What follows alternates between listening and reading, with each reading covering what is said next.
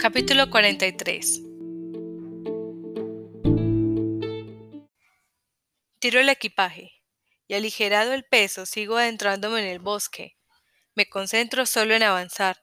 Ya no tengo por qué dejar ninguna señal en el tronco de los árboles. Tampoco tengo por qué recordar el camino de vuelta. Incluso dejo de fijarme en lo que me rodea. Total, es la misma escena de siempre. Árboles que se yerguen superponiéndose los unos a los otros, helechos sin maleza, hiedra colgante, raíces llenas de protuberancias, hojarasca podrida, mudas secas de insectos, rígidas y pegajosas telarañas, innumerables ramas.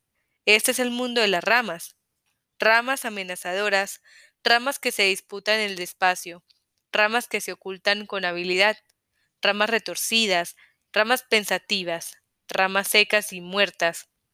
La escena se va repitiendo sin fin, solo que cada vez que se repite el bosque se va volviendo más y más espeso.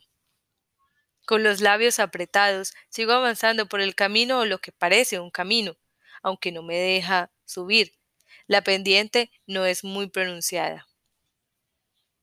Al menor, al menos, no es tan abrupta como para dejarme sin respiración. De vez en cuando parece que el sendero vaya a morir en un mar de helechos o de arbustos espinosos, pero a la que avanzo un poco más, lo reencuentro. El bosque ya no me da miedo tiene sus reglas o sus normas. A la que dejas de temerlo, empiezas a verlas delante de ti. Asimilo esta reiteración, la voy sintiendo como una parte de mí mismo. Ya no llevo nada encima, ni el aerosol amarillo que hasta hace poco agarraba firmemente con la mano, ni la podadera recién afilada. Tampoco llevo la mochila a la espalda, ni comida ni bebida ni la brújula. Lo he arrojado todo a un lado del camino, y al hacerlo me estoy comunicando al bosque de una manera muy visible, que ya no le tengo miedo, que he sido yo quien ha optado por la completa indefensión. O tal vez me lo esté transmitiendo a mí mismo, y yo, desprotegido de mi dura coraza, únicamente carne y sangre, me encamino solo hacia el centro del laberinto, me dispongo a abandonarme al vacío que hay allí. También la música que sonaba junto a mi oído ha cesado en algún instante.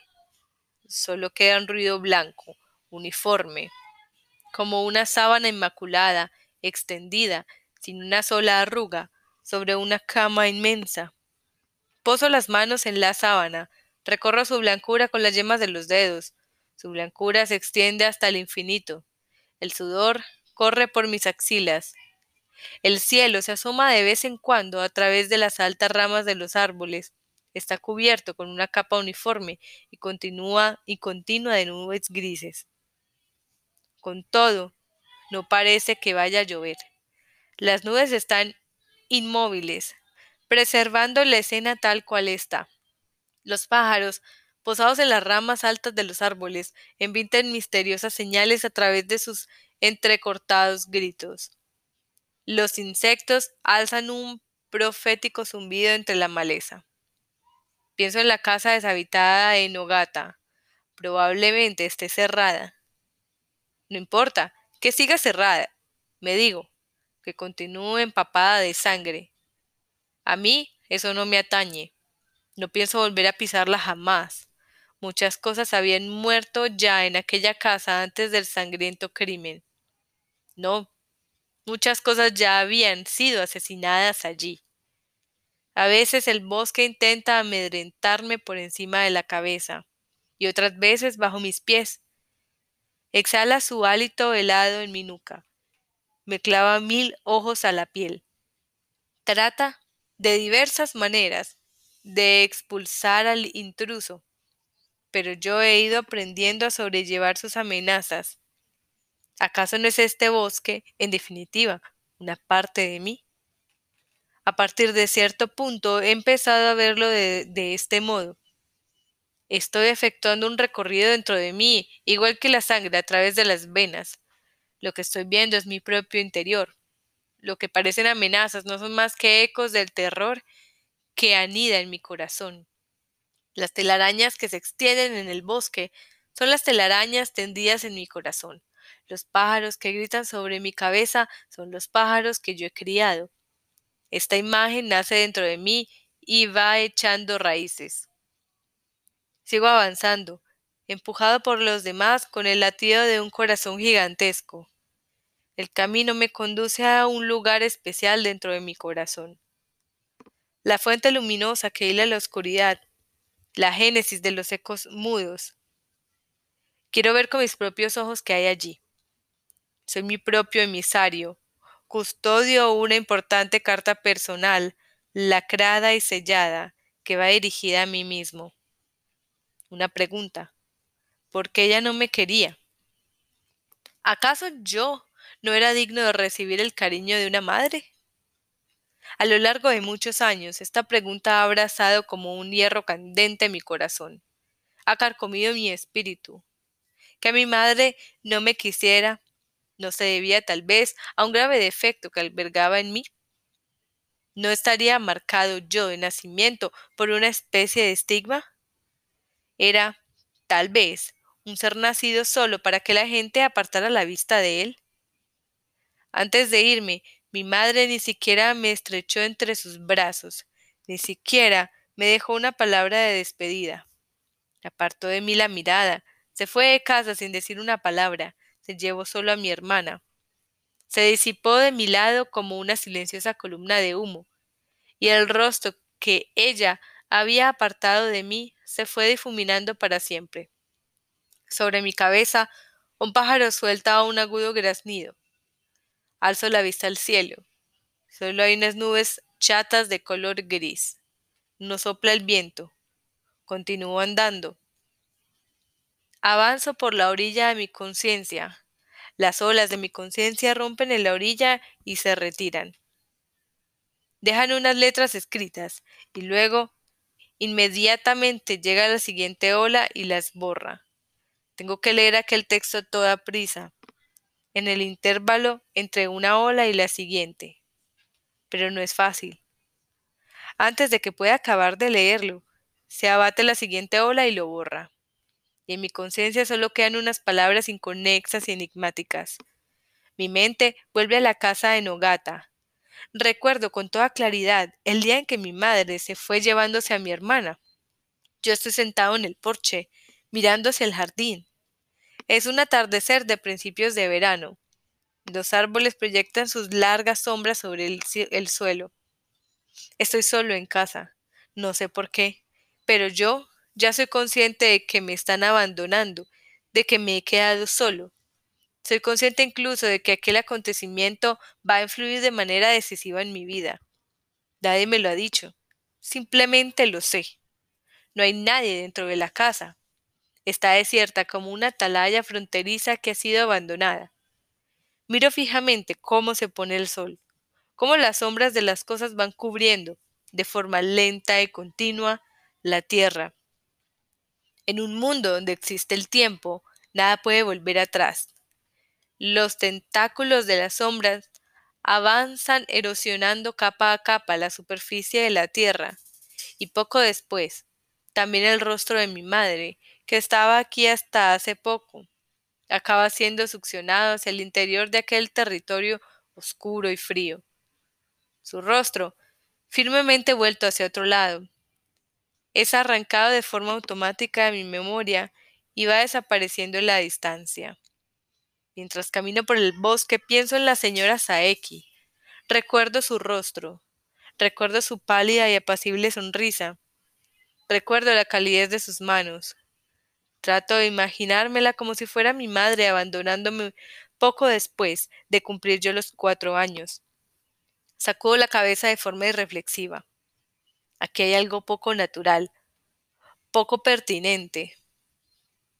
¿Por qué tenía que ser la señora Saeki algo así?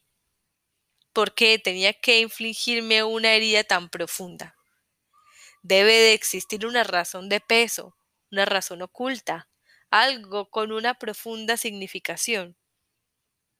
Intento sentir lo mismo que ella debió de sentir en aquellos momentos, ponerme en su situación. ni qué decir tiene que no resulta nada fácil. Yo soy la persona abandonada, ella es quien me abandonó. Pero con un poco de tiempo logro separarme de mí mismo. Mi alma se desprende de sus rígidas vestiduras, se convierte en un cuervo negro, se posa en una rama alta de un pino del jardín y desde allí me contempla a mí a los cuatro años. Me convierto en un cuervo negro que esgrime diversas hipótesis. No es que tu madre no te quisiera, me dice a mis espaldas el joven llamado cuervo. Para ser exactos, tu madre te amaba profundamente, y tú eso tienes que creerlo. Ese es el punto de partida. Pero ella me abandonó, se fue y me dejó solo en el lugar erróneo. Y al hacerlo, seguro que me infligió una herida profunda, un daño irreparable. Ahora lo sé. Si me quería de verdad, ¿cómo pudo hacerme algo así? Así han ido las cosas, dice el joven llamado Cuervo. Te han herido profundamente, te han hecho mucho daño, y es probable que sigas arrastrando esas heridas en el futuro. Eres digno de comparación. No te diré que no, pero deberías pensar de este modo. Aún estás a tiempo de recuperarte. Eres joven, eres fuerte, tienes flexibilidad, lograrás que la cicatricen tus heridas, lograrás levantar la cabeza y seguir adelante, pero ella ya no podrá. A ella no le quedará otra opción que ir diluyéndose. No se trata de quién es bueno y quién es malo. Tú eres quien tiene todas las ventajas reales. En eso es lo que debes pensar. Permanezco en silencio. Escúchame, eso sucedió hace mucho tiempo, continuó el joven llamado Cuervo. Es algo irreversible. En aquel momento ella no debió abandonarte y tú no debiste ser abandonado, pero lo que ya ha sucedido es igual que un plato roto en mil pedazos. Por muy esforzadamente que lo intentes, ya no podrás devolverlo a su estado original. ¿No te parece? Asiento por muy esforzadamente que lo intente, ya no podré devolverlo a su estado original. Tiene toda la razón. El joven llamado Cuervo prosigue. Escúchame. El corazón de tu madre estaba repleto de un miedo y de un aire espantosos, igual que lo está el tuyo ahora. Por eso tuvo que abandonarte. ¿A pesar de quererme? En efecto, dice el joven llamado Cuervo, Tuvo que abandonarte a pesar de quererte. Lo que ahora debes hacer tú es tratar de comprender los sentimientos de tu madre y aceptarlos, no heredarlos y repetirlos.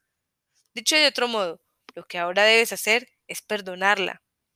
Ya sé que no es fácil, pero debes hacerlo. Es tu única salvación. No hay otra.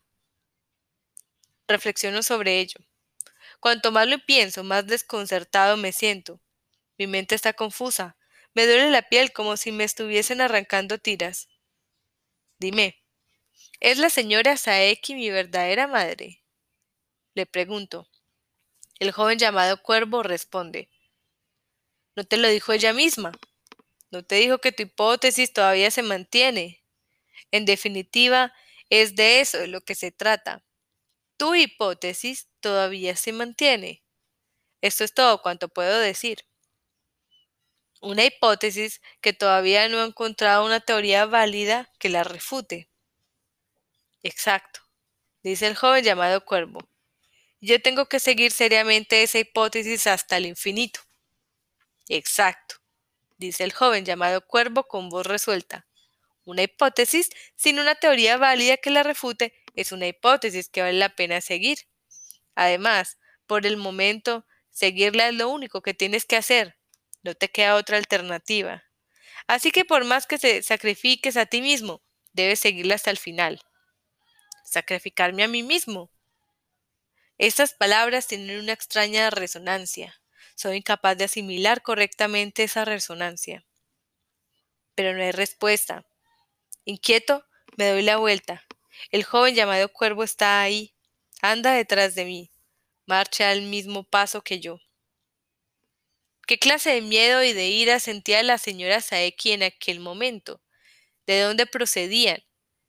Le pregunto, sin dejar de caminar hacia adelante. ¿Qué clase de miedo y de ira crees tú que sentía ella en aquel tiempo?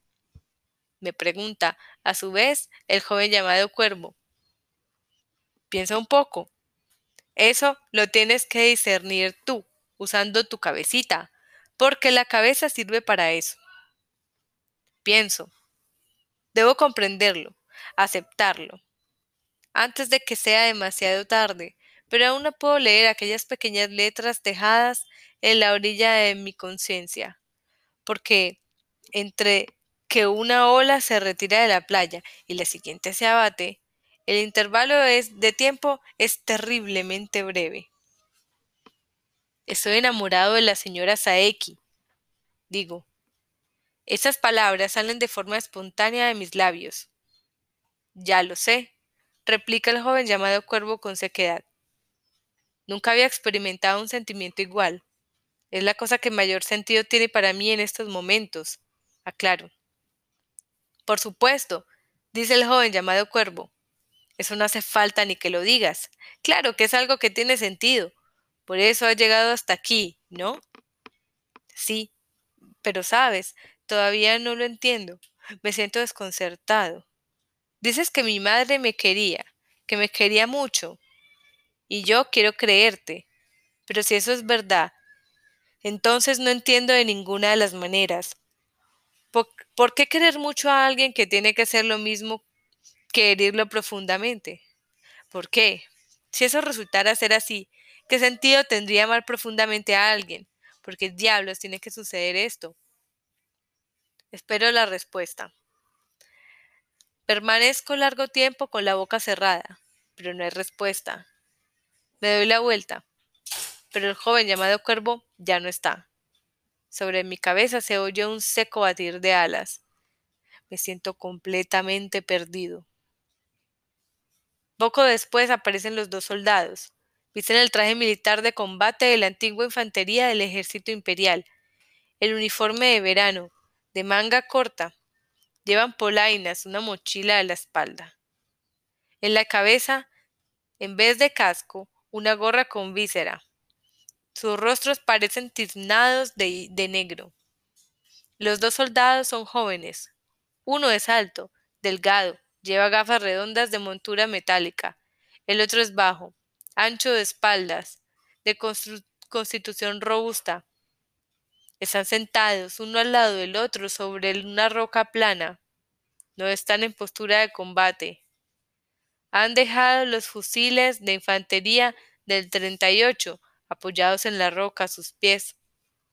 El alto sostiene una hierba en la comisura de los labios con aire aburrido. Están ahí con toda naturalidad, como si eso fuera lo más normal del mundo.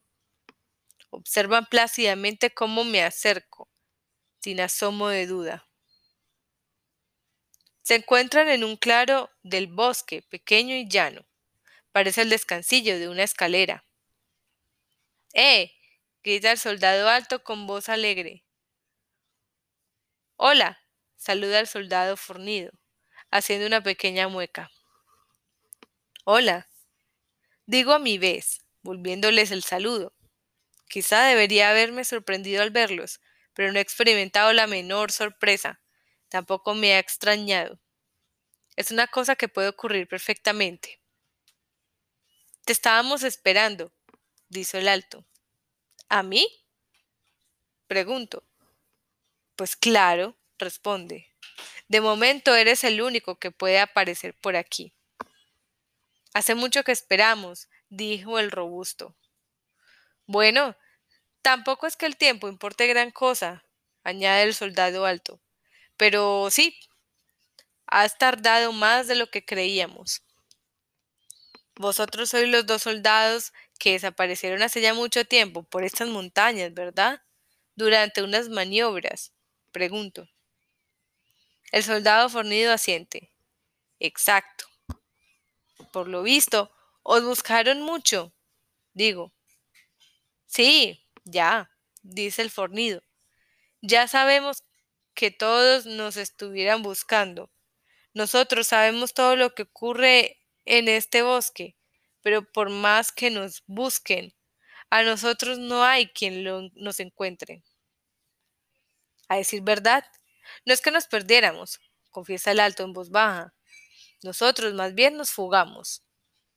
Pero más que fugarnos, sería más exacto decir que encontramos este claro por casualidad y que decidimos quedarnos aquí, añade Fornido. Pero no, no nos perdimos. Este lugar no lo puede encontrar cualquiera, dice el soldado alto, pero nosotros sí pudimos, tú también has podido, y al menos por lo que nosotros respecta, fue una gran suerte. Porque de lo contrario, por el hecho de ser soldados nos hubieran llevado al extranjero, dice el fornido. Hubiésemos tenido que matar a otra gente, o ellos nos hubiesen matado a nosotros. Nosotros no queríamos ir allí. Yo era campesino. Él era un estudiante recién licenciado en la universidad. Ni él ni yo queríamos matar a nadie, y menos aún que nos mataran a nosotros. Lógico no. ¿Y tú? ¿Quieres matar a alguien o que te maten a ti? me pregunta el alto. Sacudo la cabeza. No, no quiero matar a nadie, ni quiero que me maten a mí. A todo el mundo le pasa lo mismo, dice el alto. Bueno, a casi todo el mundo. Pero si dices que no quieres ir a la guerra, el Estado no te responde con amabilidad. Ah, así que no quieres ir a la guerra. Muy bien, de acuerdo, no hace falta que vayas. No, en absoluto. Y no puedes escaparte. En Japón no hay ningún lugar donde puedas huir. Vayas a donde vayas, dan contigo enseguida. Son unas islas pequeñas, ya ves. Así que nos quedamos aquí. Era el único sitio donde podíamos ocultarnos. Sacude la cabeza y prosigue. Aquí llevamos desde entonces, y tal como tú has dicho, de eso hace mucho tiempo. Pero como yo ya he dicho antes, el tiempo no tiene una gran importancia.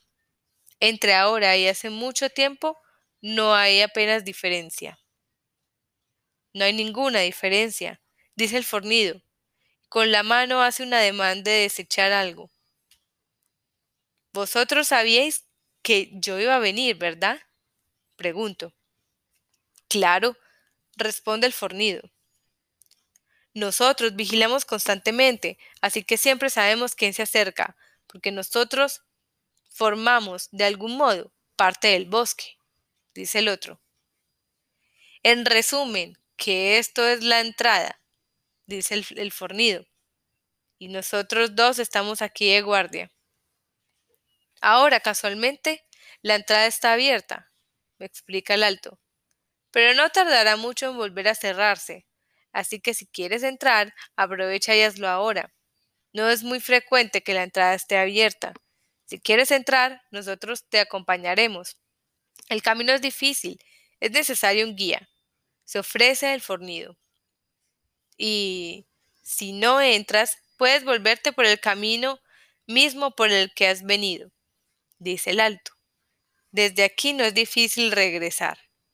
No te preocupes, no te costarás mucho conseguirlo. Podrás continuar llevando la misma vida que has llevado hasta ahora en el mismo mundo. Tú eliges entrar o no entrar. Nosotros no te obligamos a nada, pero una vez que entras es muy difícil retroceder. Llevadme dentro, respondo tras dudar un instante. ¿Seguro? Tengo que ver a alguien que hay dentro, al menos eso creo, contesto. Sin decir una palabra, los dos se levantan, despacio, de la roca, y cogen sus fusiles. Y, tras intercambiarse una mirada, empiezan a andar delante de mí. Debe de parecer extraño que todavía tengamos que cargar con estos armatostes de hierro tan pesados, ¿verdad? Dice el alto volviéndose hacia mí. No sirven para nada ni siquiera están cargados. Son solo un signo, interviene el fornido sin mirarme. Un signo de lo que hemos abandonado, de lo que hemos dejado atrás. Los símbolos son importantes, dice el alto. Ya ves, como da la casualidad de que tenemos fusiles, de que vestimos uniforme. Aquí volvemos a desempeñar el papel de las de centinelas. Es nuestra función. Los símbolos nos conducen a eso. ¿Tú tienes algo de esto? ¿Algo que pueda convertirse en un signo? pregunta el fornido. Sacudo la cabeza. No, no llevo nada. Lo único que llevo son recuerdos. Vaya, dice el fornido. ¿Con qué recuerdos, eh? No importa, dice el alto. Los recuerdos pueden ser un gran símbolo. Claro que los recuerdos nunca sabes hasta cuándo vas a tenerlos. Y tampoco, ya de por sí, los sólidos que son. Hacer posible es mejor algo que tenga forma, dice el fornido. Es más fácil de entender. Como un fusil, dice el alto. Por cierto, ¿cómo te llamas? Kafka Tamura, respondo. Kafka Tamura, repiten los dos. ¿Qué nombre tan raro? dice el alto. Y que lo digas, dice el fornido. El resto del camino lo recorremos en silencio.